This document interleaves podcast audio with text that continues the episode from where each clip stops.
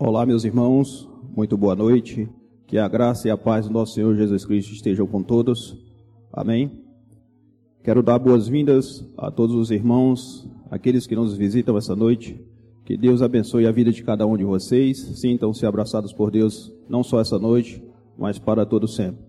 Quero estar dando boas-vindas também àqueles irmãos, aqueles que estão nos assistindo, os visitantes de forma online estejam nos assistindo através de Facebook, através do YouTube, que também Deus esteja te abençoando, meu irmão, grandemente a tua vida, te dando grandes bênçãos. Sintam-se abraçados por Deus essa noite. Convido aos irmãos que curvem suas cabeças, reverenciem o nosso Senhor, nosso Deus, para que possamos orar, entrar em oração e agradecimento. Deus, muito obrigado, Senhor, por estar em tua presença essa noite, meu Pai, mais uma vez. Te peço perdão pelos meus pecados, Senhor, apresento a mim. A Ti, ó Deus, que o Senhor nos dê oportunidade de poder cultuar, louvar e adorar o nome do Senhor. Em nome de Jesus, eu quero te agradecer pela vida de cada irmão aqui presente, Senhor, essa noite. Quero também agradecer e orar pela vida daqueles que nos ouvem e nos assistem através da Rádio Ceará, do YouTube, do Facebook, Senhor. Que o Senhor Deus abençoe a vida de cada um desses. Deus abençoa aqui, Senhor, o culto que essa noite venha a te adorar, te exaltar, te glorificar, Senhor. Que a palavra levantada aqui, Senhor, a mensagem seja de edificação aos nossos corações. Que o Senhor Deus nos dê oportunidade de conhecer mais de Ti. Quero agradecer, Senhor, em nome de Jesus. Amém.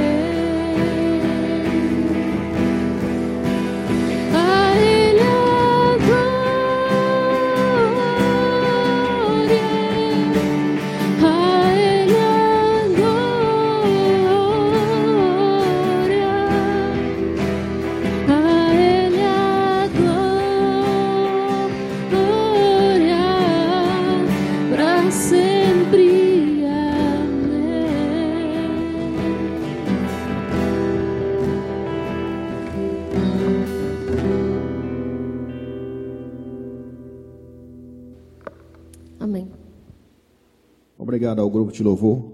Deus abençoe grandemente a vida de cada um de vocês por entoar cânticos de louvor ao nosso Deus. E agora quero convidar ao, ao pregador dessa noite, que vem trazendo a mensagem, pastor Mascleudo. Que Deus abençoe grandemente a sua vida, meu irmão. Traga a palavra abençoadora aos nossos corações. Muito bem, amados, boa noite. Boa noite, irmãos. Eu digo, como diz o apóstolo Paulo, é com temor e tremor que eu estou aqui com os irmãos nessa noite. Deixa eu inverter aqui só para ajudar na ideia que eu estou tendo aqui de início. Vamos baixar as nossas cabeças, vamos orar. Deus, Pai de amor, de graça, de bondade, de perdão, de misericórdia. Nós buscamos aqui, Senhor, Tua presença nesse instante e pedimos a Sua graça, o Teu perdão e também a Tua direção enquanto nós abrimos a Sua palavra e buscamos do Senhor orientação, instrução, alegria, esperança, graça, é, conforto para nossas vidas. Seja com cada um dos irmãos que aqui estão, com cada um dos que não puderam estar. Que o Senhor possa fortalecer e sustentar-nos na fé. E aqueles, Pai, que estão conosco aqui hoje à noite e também em casa ouvindo, ah, ou em outro lugar que esteja ouvindo a Sua palavra nesse momento, que o Senhor possa falar-lhes aos corações. Oramos, clamamos em nome de Jesus. Amém. Vou deixar esse instrumento aqui que vai me ajudar daqui a pouco. Abra sua Bíblia para a carta de Paulo aos Romanos. Enquanto você está encontrando, ah, se coloque de pé, enquanto para nós fazermos essa leitura. Ah, vamos ler a partir do versículo 1, diz assim a palavra de Deus, Romanos 7, 1. Porventura ignorais, irmãos, pois falo aos que conhecem a lei, que a lei tem domínio sobre o, sobre o homem toda a sua vida. Ora, a mulher casada está ligada pela lei ao marido, enquanto ele vive, mas se o mesmo morrer, desobrigado ficará, desobrigada ficará da lei conjugal. De sorte que será considerada adúltera se, vivendo ainda o marido, unir-se com outro homem. Porém, se o marido morrer, está livre da lei e não será adúltera se contrair novas núpcias.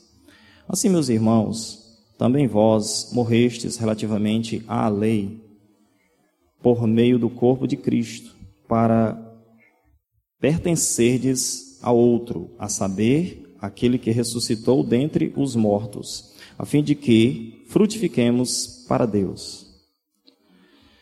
Porque quando vivíamos segundo a carne, as paixões pecaminosas postas em realce pela lei operava em nossos membros, a fim de frutificarem para a morte.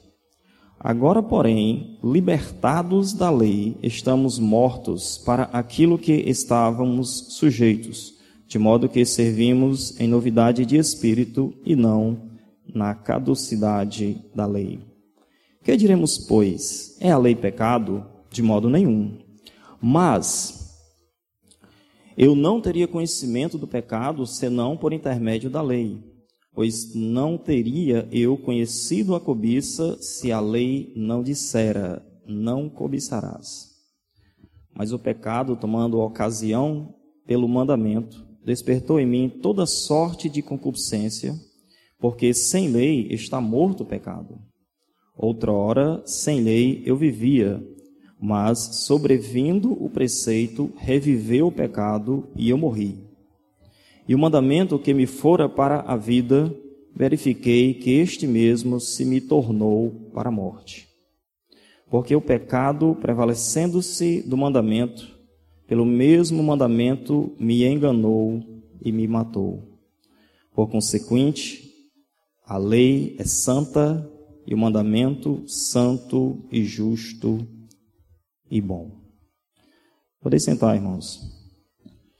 Vou aqui figurativamente dizer que esse copo é um rato, sendo que eu estou usando a ratoeira aqui, tá certo? E vou chamar o meu ratinho aqui de alambre. Eu escutei essa história do alambre alguns anos atrás e enquanto preparava, pensava nessa mensagem, me lembrei ah, do nome do rato. Alambre era um ratinho muito querido por sua mãe. Ela o amava bastante. E ele, sendo um ratinho muito esperto, muito curioso, como é de costume dos ratos, sempre gostava de andar por aí, é, aos pés, debaixo das coisas, debaixo da mesa, no, no a, na dispensa, passando debaixo das caixas, esse tipo de coisa. Sua mãe, sua mãe o instruiu a que Alambre tivesse cuidado por onde ele andava e o que ele fazia. Porém, Alambre não dava muita atenção às instruções de sua mãe. Entre as instruções que ela deu no decorrer da vida, uma era cuidado com a aparência. Comida fácil é sinal de perigo. E Alambre escutou a instrução, mas nem sempre Alambre estava ali pronto para atender a sua mãe. Um certo dia, Alambre foi andando por aí. E de repente ele encontrou comida fácil. Nem comida eu botei na ratoeira hoje. Mas digamos que tínhamos aqui um pedaço de queijo bem gostoso e fácil. Alambre chegou pertinho, sentiu o cheiro e diz assim: Hum, parece ser coisa boa. Chegou mais pertinho. Hum, eu acho que eu posso fazer uma refeição grátis aqui sem me custar muita coisa. Enquanto mais ele se aproximava do perigo, menos Alambre lembrava da instrução de sua mãe. E ele foi, e foi, e foi, e foi, e calma aí. E de repente ele morreu.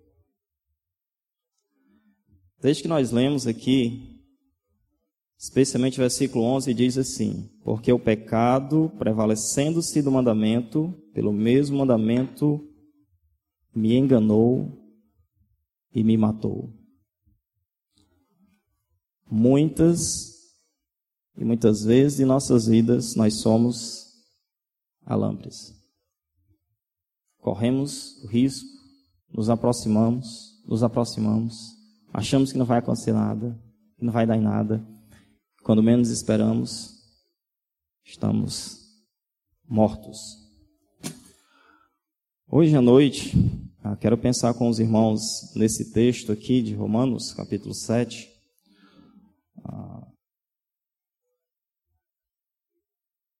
especialmente esse último versículo, versículo 11 aí, nos ensinando sobre do engano a livres do pecado do engano a livres do pecado. Porque diz o texto que o pecado, prevalecendo-se do mandamento, pelo mesmo mandamento, me enganou e me matou.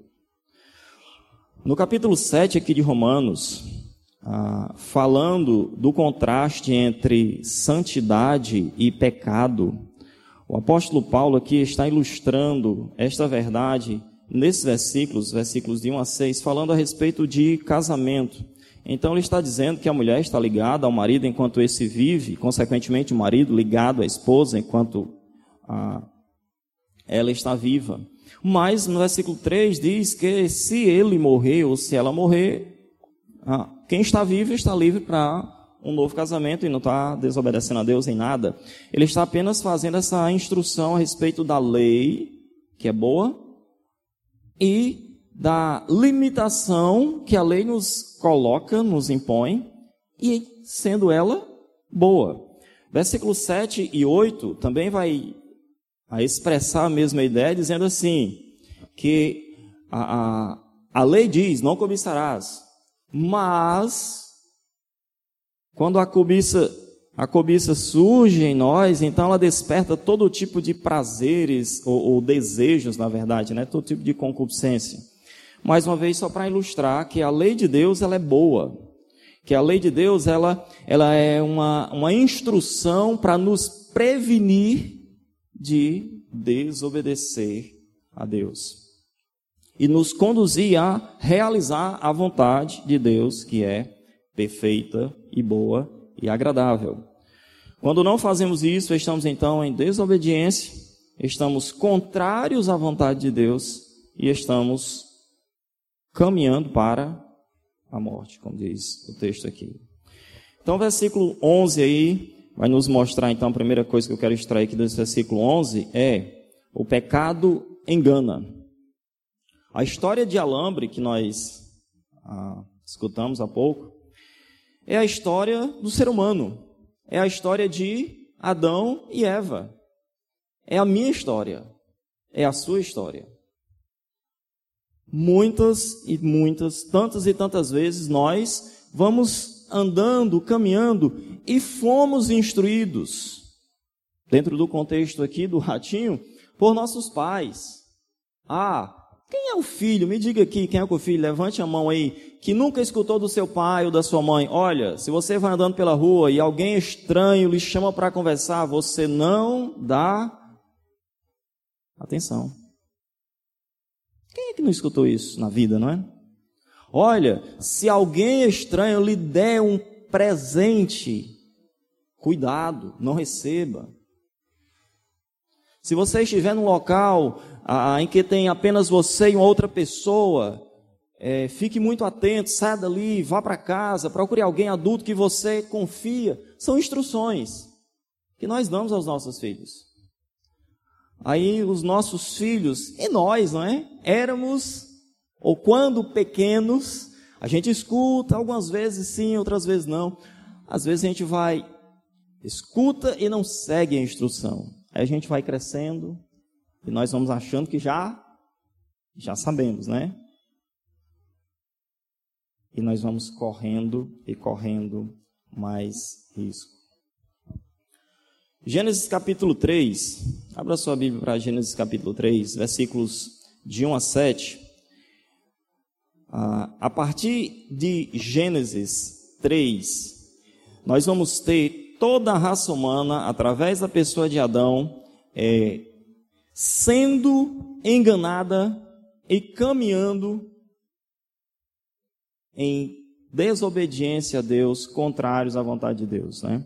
É o que diz o texto lá em Gênesis capítulo 3, versículos 1 até ao 7. Deixa eu correr aqui para abrir minha Bíblia. Gênesis capítulo 3. Diz assim: Mas a serpente, mais sagaz de todos os animais selváticos que o Senhor Deus tinha feito, disse à mulher: É assim que Deus disse: Não comerás de toda árvore do jardim? Respondeu: Respondeu-lhe a mulher: Do fruto da árvore, das árvores do jardim podemos comer, mas do fruto da árvore que está no meio do jardim, disse Deus: Dele não comereis, nem tocareis nele, para que não morrais.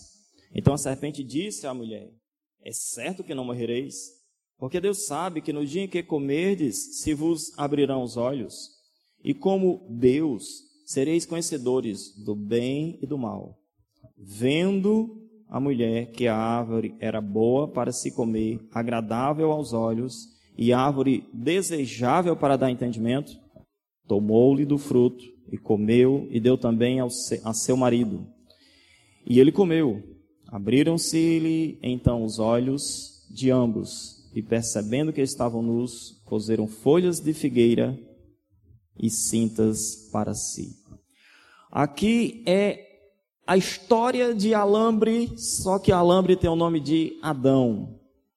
Adão foi instruído, Adão foi orientado, mas veio a serpente e foi injetando coisas na cabeça de Eva que traz o fruto para Adão e ele come, e eles comem, e eles desobedecem, e eles são enganados. Na verdade, existe até a expressão, não é?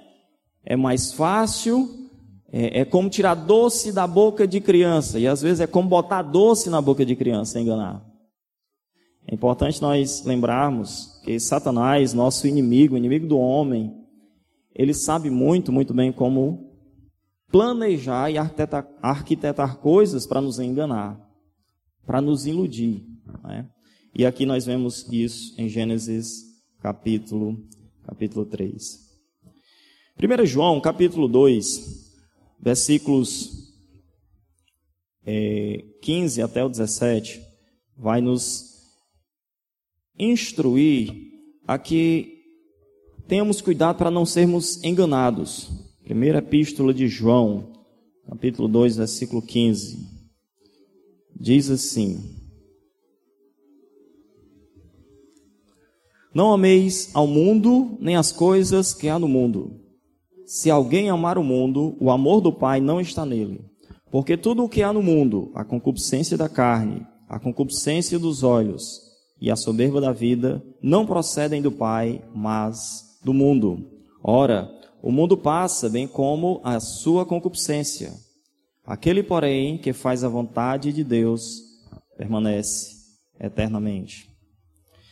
Nós temos a tendência de sermos iludidos ah, com várias coisas nessa vida. Sermos iludidos com coisas que não trazem satisfação completa e duradoura. É como colocar doce na boca de criança. Coloca um pirulito, não satisfaz a criança, não supre sua necessidade, mas engana, não é? Engana. Nós temos essa tendência, ah, muitas vezes somente para desfrutar algo passageiro ah, nesse mundo mal, contrários àquilo que Deus deseja e que Ele tem para nós, que é algo satisfatório, completo e abundante. Aí o apóstolo João aqui, ele escrevendo, ele diz assim, ele traz esse alerta para nós. O mundo passa, bem como a sua concupiscência, os seus desejos. Aquilo que às vezes queremos tanto que nos afasta de Deus. Mas essas coisas passam. É como se ele podíamos trocar ou parafrasear o versículo para dizer: ah, os desejos, aquelas coisas que nos enganam, passam. Talvez você vai lembrar de alguma coisa na sua vida que num determinado momento, dia, você queria tanto, você desejava tanto, que não parava de pensar ah, naquilo, né? Como diz o cara, só pensa naquilo. Podia ser um celular, podia ser uma bicicleta, poderia ser uma roupa, poderia ser um boné, poderia ser um cigarro, coisa contrária, bebida, droga, sei lá o que. Fica pensando, pensando, querendo, querendo só aquilo. Mas de repente aconteceu alguma coisa que tirou da sua mente por um momento e você passou a perceber que você consegue viver sem aquilo. Não é? Era apenas um desejo passageiro. E João está nos dizendo isso.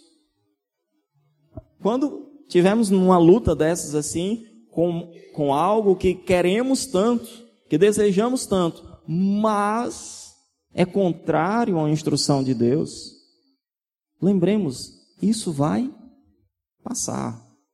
Isso vai passar. Somos muito, muito facilmente enganados pelos nossos desejos. A palavra de Deus aqui nos mostra que desejos, prazeres passam rapidamente e não devemos ser conduzidos a, por enganos dos nossos desejos, né? A, a profeta no Antigo Testamento disse que o coração é enganoso, é? Mais do que todas as coisas e desesperadamente corrupto. Às vezes a gente está querendo algo, querendo algo, mas é um engano do nosso próprio coração. Como é que nós podemos enfrentar isso? Ah, Tiago diz, Tiago 4, versículo 7, sujeitai-vos, pois, a Deus e resisti ao diabo e ele fugirá de vós. Então, tem algo que é contrário, um desejo contrário ao que Deus quer, então sujeite-se a Deus e entregue a sujeite-se a, a, Deus e, e, resista ao desejo, à vontade de fazer algo que é contra, contra Deus. E ainda também, o apóstolo Paulo escrevendo 1 Coríntios capítulo 10, versículo 13, ele diz que nós não passaremos, não sofreremos nenhuma tentação, e está dentro dessa área de desejos, além do que nós podemos viver ou suportar, não é? Está tudo no nível humano. Não sobreveio tentação que não fosse humana. Mas Deus é fiel e não permitirá que sejamos tentados além das nossas forças. Pelo contrário, juntamente com a tentação, vos proverá livramento de, que, de sorte que possamos suportar.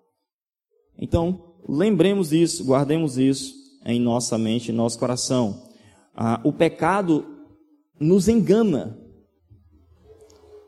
E, e, e Satanás, nesse aspecto, ele é muito experiente de como enganar o ser humano, de como enganar o homem, de como enganar a mulher. Volta lá para Romanos, ah, no capítulo 7, o versículo 10, o versículo 11. Primeiro nós vimos que o pecado, diz lá o texto, ele me enganou. Interessante a gente pensar nisso também. Esdras, por favor. Interessante nós pensarmos nisso também, porque quem está falando isso, o pecado me enganou, é o apóstolo Paulo. Agora, você é bem maduro na fé, né? Imagina se você estivesse enfrentando um, um problema, uma luta, uma tentação, e escutasse de Paulo, o apóstolo, dizer para você assim: o pecado já me enganou. Aí você Rapaz, se enganou esse homem, pode me enganar bem, bem facilmente.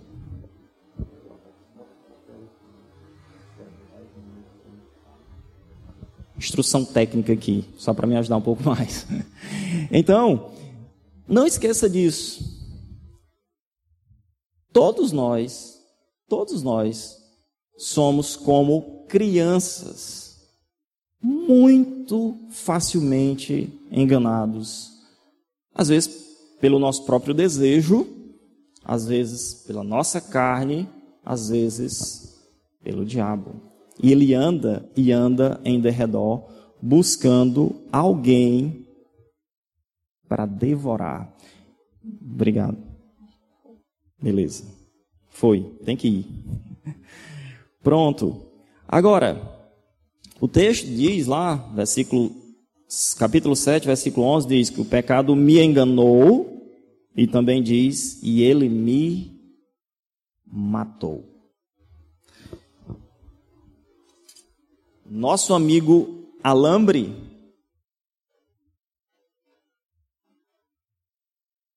morreu. Quando nós desobedecemos a Deus na pessoa de Adão, ele lá nos representando, ele morreu. Ele morreu. Se você voltar lá para o capítulo 3 de Gênesis, o versículo 24 e 23 e 24, Gênesis capítulo 3, finalzinho daquele capítulo. 23 e 24 diz assim: Continuação do capítulo vai dizer que Deus então veio visitá-los e eles chamou por eles e eles se esconderam e tal, tal, tal, tal. Aí Deus vai trazer punições ao homem, à serpente, à mulher e tudo mais. Aí no versículo 23, finalzinho do capítulo, diz assim: O Senhor Deus, por isso, pela desobediência de Adão e Eva, ah, o lançou fora do jardim do Éden, a fim de lavrar a terra de, for, ah, de que fora tomado. E expulsou o homem, colocou querubins ao, re, ao oriente do jardim do Éden, e o refugio de uma espada se revolvia para guardar o caminho da árvore da vida. É nessa ideia de que o Senhor Deus o lançou fora e que o Senhor ah, o expulsou, é que Adão ali estava separado de Deus. E morte significa isso: separação. Separação física e separação espiritual. Quando eu e você perdemos um parente, nós não nos tocamos mais nós não mais abraçamos parente ou amigo ou pessoa conhecida, porque a morte nos separou fisicamente. Agora, quando desobedecemos a Deus na pessoa de Adão, então nós somos separados espiritualmente, o homem foi expulso da presença de Deus. Imagine o que é isso. Você ou uma pessoa está na condição de não poder mais desfrutar da preciosa presença de Deus, que acontecia todos os dias. Hoje, nós, através do Espírito Santo que habita em nós, nós podemos desfrutar diariamente. E muitas vezes nós até desconectamos essa verdade. Mas nesse contexto aqui, imagina como é que era isso. Como às vezes eu me lembro da questão dos missionários, os primeiros que vieram para o Brasil ou que iam para outro país, não é? Eles saíam, falavam com seus parentes e iam embora. Pegavam um navio e. Ninguém nem tinha mais notícia. Aí aparecia uma carta, ninguém sabe nem de quando é que saiu de lá e quando é que chegou aqui. Hoje não, o missionário está lá, o, o, amigo nosso, o parente nosso, está lá no Japão, a gente conversa com ele aqui dentro de casa, quase que come a comida dele. é diferente. Imagina como é que foi essa situação de Adão, desfrutando da presença de Deus e de repente ser expulso da presença de Deus e não poder mais desfrutar disso. Isso porque diz o versículo aí que o pecado enganou e o pecado matou. O salmista, no Salmo 51, versículo 4 e 5, ele nos diz isso. Salmo 51.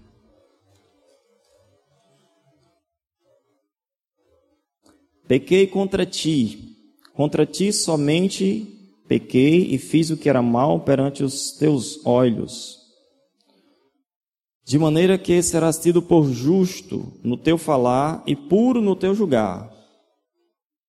Eu nasci na iniquidade, e em pecado me concebeu a minha mãe.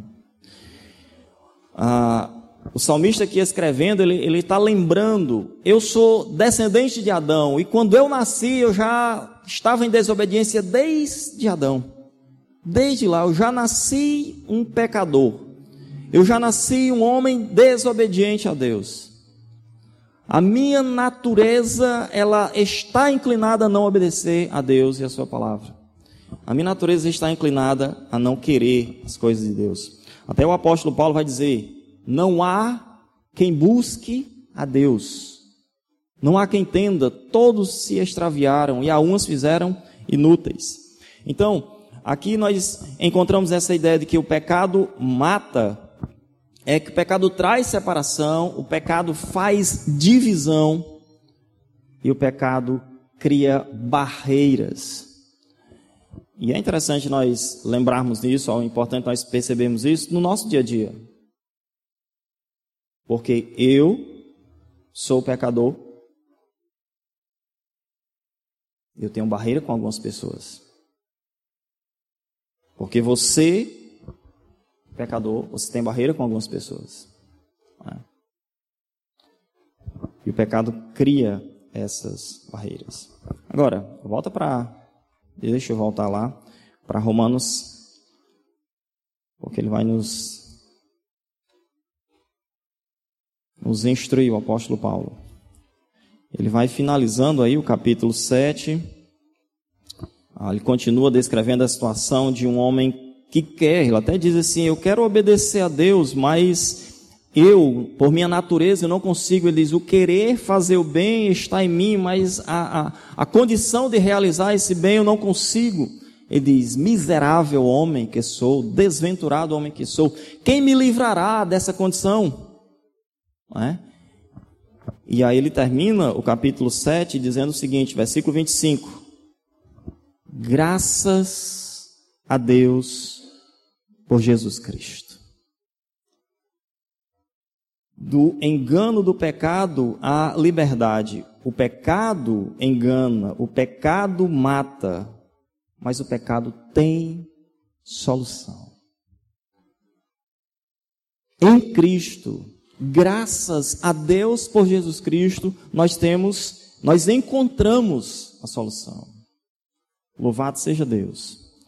Ele diz o seguinte: Mas graças a Deus, 7 e 25, por Jesus Cristo,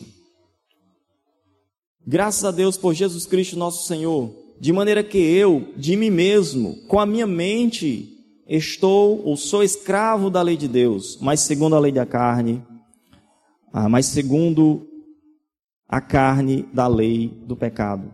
Graças a Deus que Jesus Cristo, somente em Cristo, eu posso encontrar esperança, eu posso viver não mais no engano, e eu não tenho que estar separado de Deus.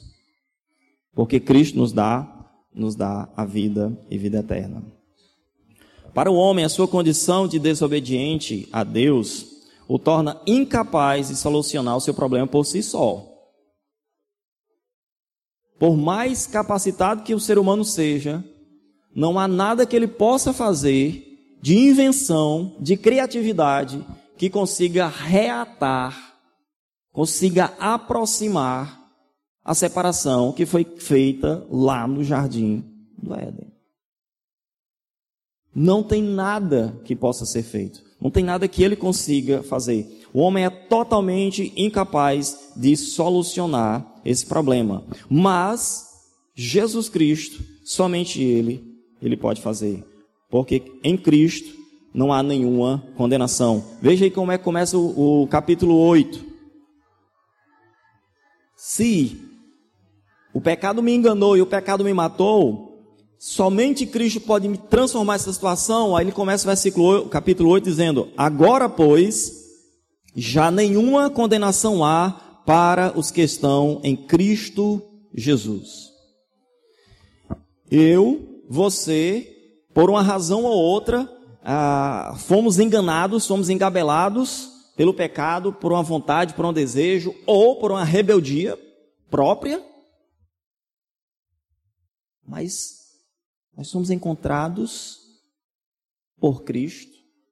Ele nos encontrou, ele nos salvou, ele realizou em nós o querer e o realizar da vontade dele. Ele nos deu fé. Aí agora nós podemos dizer: nenhuma condenação há. Agora eu quero chamar a sua atenção, você que estando conosco hoje, que ainda não fez uma decisão de confiar em Cristo como seu Salvador pessoal, vou ler esse versículo de novo para dizer: Agora, pois, já nenhuma condenação há, nenhuma condenação existe para os que estão em, em Cristo Jesus. Somente para os que estão em Cristo Jesus não há condenação. O que é estar em Cristo Jesus? Você está em Cristo Jesus? Estar em Cristo Jesus é você reconheceu Você reconhece a sua condição de um homem, de uma mulher, de um rapaz, de uma moça, de uma pessoa pecadora e que por natureza e normalmente o seu pecado lhe conduzirá a um lugar de condenação. Condenação essa que só pode ser resolvida, restaurada porque Cristo, Deus homem, Deus se fez homem, veio aqui como eu e você, sofreu o peso do meu e do seu pecado e foi para a cruz sem pecado. Para que eu e você e qualquer pessoa que crer nele não pereça, mas tenha vida eterna. É isso que diz o texto. Para aquele que está em Cristo, nenhuma condenação há. Você se vê, se reconhece como um pecador, alguém que desobedece à lei de Deus. Se você se entende, se, se, se enxerga dessa maneira, aí fica a pergunta: como é que você vai fazer para resolver esse problema com Deus? Alguém já teve aqui algum problema com o Estado? O Estado do nosso governo, ou do nosso município, ou da federação? Que tipo de problema? O imposto que você não pagou. Deixa para lá. Ah, vou lá pagar isso. IPTU, por exemplo. Ah, vou lá pagar esse IPTU, imposto desse. A prefeitura não faz nada mesmo, sei lá o que e tal. Aí passa boi, passa boiada, um ano, dois anos, três anos, e a coisa vai você precisa resolver alguma coisa na prefeitura. Uma assinaturazinha lá de um secretário. Aí você vai lá na prefeitura, opa, o secretário não sei do que que aí o cara, rapaz, tem um detalhezinho. Seu IPTU está atrasado. Aí o que que acontece? Você precisa resolver o problema do IPTU para que essa questão seja resolvida. Assim é. Uma vez que eu e você desobedecemos a Deus, nós temos alguma coisa em atraso com Deus. Como é que vai resolver isso? Somente e somente e somente só o Senhor Jesus pode. Porque Ele é um homem, Deus, Ele é Deus que se fez homem para nos perdoar os pecados, para perdoar o pecado de todo aquele que nele crê. A pergunta então fica: agora, pois, já nenhuma condenação há para os que estão em Cristo Jesus. Você está em Cristo Jesus? Você tem a sua condição de vida resolvida com Deus? Você já convidou a Cristo, já recebeu a Cristo para ser o seu Senhor? O seu Salvador e nenhum outro. Nenhum outro. Nenhuma outra pessoa. Nem nada que, do que você possa fazer para resolver isso. Simplesmente reconhecer essa situação e convidar e receber a Jesus como seu Salvador pessoal. Nessa condição, você faz parte daquele grupo dos que estão em em Cristo Jesus. Abra sua Bíblia agora, por favor, para 1 João, capítulo 1 e versículo versículo 9. Por quê? O pecado tem solução, é o que a gente está vendo exatamente nesse momento. E a solução é Cristo. Como é que a gente faz isso? No contexto da prefeitura, do IPTU, que eu mencionei aqui, você vai na prefeitura, conversa com alguém lá, ele emite um boleto, você vai, paga e resolve o problema. O secretário assina, você vai resolver a sua questão. Mas com Deus diz o seguinte: se confessarmos os nossos pecados, Ele, Deus, na pessoa do seu Filho Jesus Cristo, é fiel e justo para nos perdoar os pecados e nos purificar de toda injustiça, de todo pecado. O que, é que precisamos fazer então? Confessar.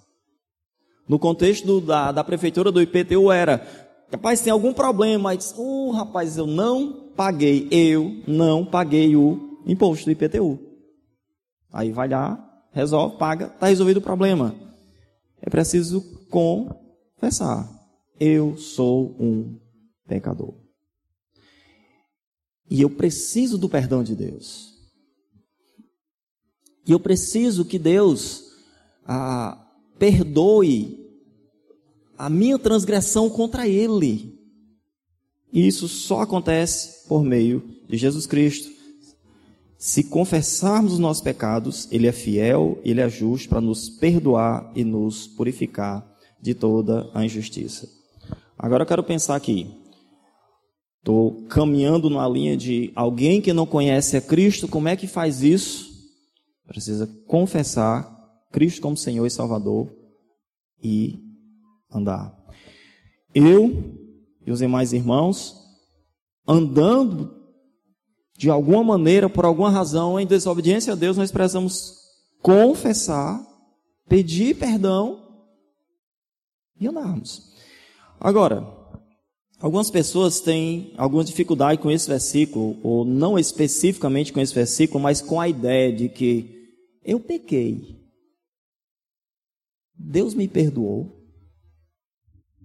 Eu lembro, eu criança, talvez uns sete, seis anos, Aí eu escutei minha mãe conversando com minha avó, e minha avó, uma crente da.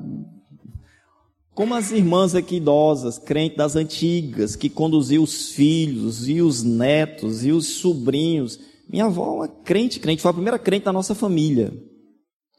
Mas, ela tinha dúvidas. Será que Deus me perdoou? E aí minha mãe conversou com ela e ah, convidou o pastor para ir conversar com ela e foi aquela coisa toda e tudo mais. Mas ela dizia: Eu fiz tanta coisa ruim. Eu fiz tantas coisas que eu sei que desagradam a Deus. E o que pesava especi especialmente na, na, mente dela é que minha irmã mais velha, é, ela foi contraiu doença de Chagas e naquela época minha, nós morávamos no interior e minha avó morava na cidade. Minha irmã foi criada, ou, tratada na casa dela, e para o hospital na casa dela. E ela fazendo todo tipo de sacrifício para cuidar da minha irmã. Minha irmã morreu e ela ficou com a culpa de que morreu porque ela não cuidou bem. E ela ficou com aquilo na cabeça. Achando que inclusive teria pecado contra Deus porque minha irmã morreu. Né? E aí esse versículo aqui, ele é assim crucial, ele é chave para dizer: se nós confessarmos Deus em Cristo, ele é o quê? Quem acredita nisso? Quem acredita que Deus é fiel? Deus é fiel. Independe de mim, eu sou infiel. Eu sou pecador. E se eu confessar o pecado hoje, talvez amanhã eu peque de novo. Mas se Deus me perdoar hoje, Ele não vai lembrar disso amanhã, não. Não vai trazer isso à tona daqui a uns dias. Porque Deus é fiel. Ele é justo. Nele, diz a palavra de Deus, não há injustiça nenhuma. Não há falha nenhuma. Então nós podemos e devemos confessar e confiar que ele é fiel e ele é justo, e por essa razão ele vai nos purificar de toda injustiça. O versículo aqui, o apóstolo não está dizendo que ele vai nos perdoar algumas injustiças, aquelas menos escuras, né, menos pretas, aquelas básicas e tal. Ele vai nos purificar de toda injustiça. Então o que precisamos fazer é confessar. Isso aí então vale para qualquer pessoa.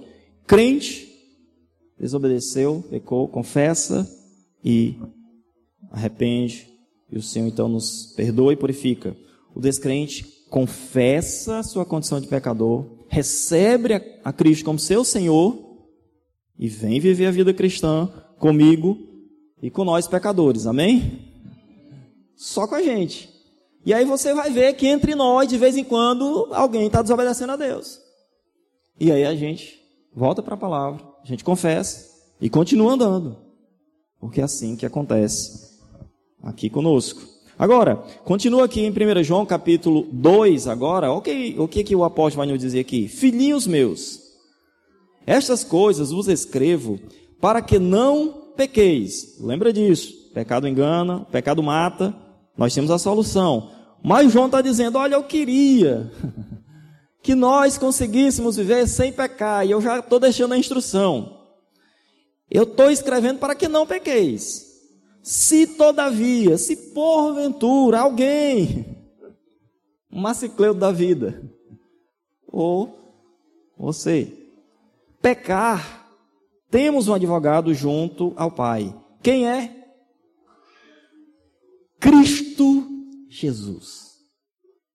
E o que é que diz aqui? Quem é Cristo Jesus? O o justo.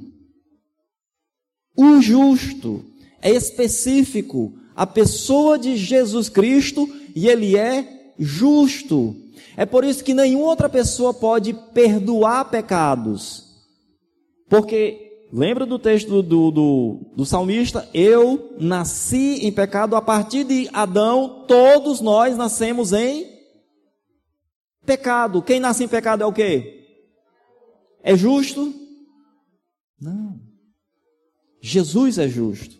E até diz no outro texto: aquele que não conheceu o pecado, ele se fez pecado por nós, para que nele fôssemos feitos justiça de Deus. Então nós temos um advogado junto ao Pai, Cristo Jesus, o justo. Ele é a propiciação pelos nossos pecados. E não somente pelos nossos próprios, mas ainda pelos do mundo inteiro. Jesus Cristo tem perdão para dar para mim e para você. Amém? Graças a Deus. Mas ele não está limitado a eu e você. Jesus tem perdão para dar para o mundo inteiro. Por que, que o mundo inteiro não é salvo? Por quê? Porque quase, quase ninguém busca a Deus. Porque o mundo não busca a Deus. Lembra da, da, da parábola da, do caminho estreito e do caminho largo, da porta estreita e do caminho e da porta larga, diz que os que andam pelo caminho estreito são poucos. Os que andam pelo caminho largo são muitos. Por isso que o mundo não é salvo. Não é porque Cristo esteja limitado, não é porque Deus não queira. Deus enviou Jesus Cristo para salvar todo aquele que nele crê. Só será salvo aquele que nele crê, aquele que confiar nele. Então, João aqui está nos dizendo que Cristo veio a esse mundo para nos perdoar os pecados, como propiciação, a ideia aqui é aquele que iria aplacar a ira de Deus. Aquele que iria resolver o problema que estava lá entre o homem e Deus. Adão desobedeceu a Deus. E Adão foi separado, foi expulso da presença de Deus. E agora como é que faz? Jesus Cristo veio a esse mundo para resolver esse problema. E ele está aqui para resolver esse problema de Adão, e meu, e seu, e do mundo, e do mundo inteiro. Agora, irmãos, o que, que a gente vai fazer com essa mensagem? Com, com essa notícia? Lembra, o Evangelho são as boas novas, as notícias de boas novas. Ora, se eu e você nós temos a notícia de que Jesus veio ao mundo e Ele pode perdoar os meus pecados, mas não somente os meus, mas ainda os do mundo inteiro. Então, eu e você devemos levar essa mensagem mundo afora. Agora, eu só não vou alcançar o mundo, você só não alcança o mundo, mas alcança o mundo onde você está. E assim sucessivamente. Vamos baixar as nossas cabeças, vamos orar pedindo aqui a graça de Deus ah, por nós, por nossas vidas, ah, e pela Sua palavra, que o Senhor nos ajude a viver em conformidade com a mesma. Se coloque de pé. Para orarmos.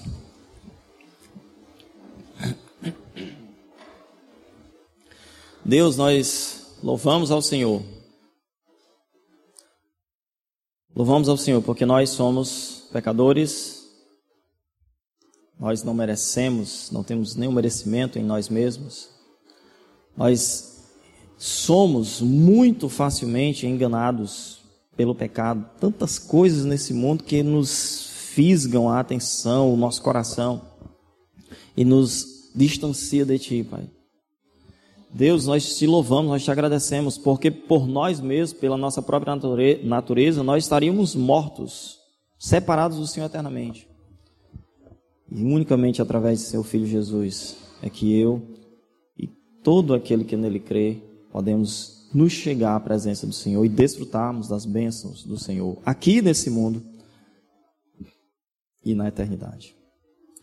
Senhor, quero agradecer pela palavra, que é sua e é santa e é perfeita.